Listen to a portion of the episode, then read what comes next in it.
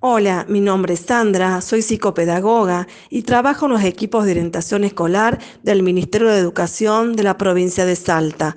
Estamos atravesando por momentos de muchas incertidumbres, ansiedades, miedos y nos preguntamos reiteradamente, ¿cuándo termina esto? Surgen así sentimientos, emociones, pensamientos ambivalentes, lo cual es importante considerar y determinar los sentimientos positivos que aparecen. ¿Saben por qué? Justamente porque hasta el momento que entráramos en aislamiento en nuestros hogares, caminábamos siempre adelante con nuestros proyectos individuales, nuestros objetivos personales, y esta pandemia nos obligó a hacer una pausa, a mirar a nuestros costados y a mirar a lo que tenemos al lado.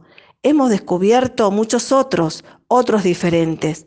De esta manera vamos aprendiendo a vivir con el otro lo cual considero un aprendizaje importantísimo, ya que todos estamos atravesados por la misma situación.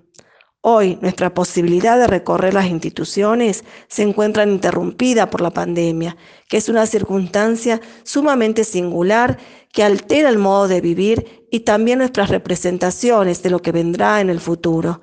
Como psicopedagoga, los acompañaré a transitar y a desenredar juntas y juntos todos los miedos e incertidumbres que se están movilizando y entramando en nuestro aprendizaje.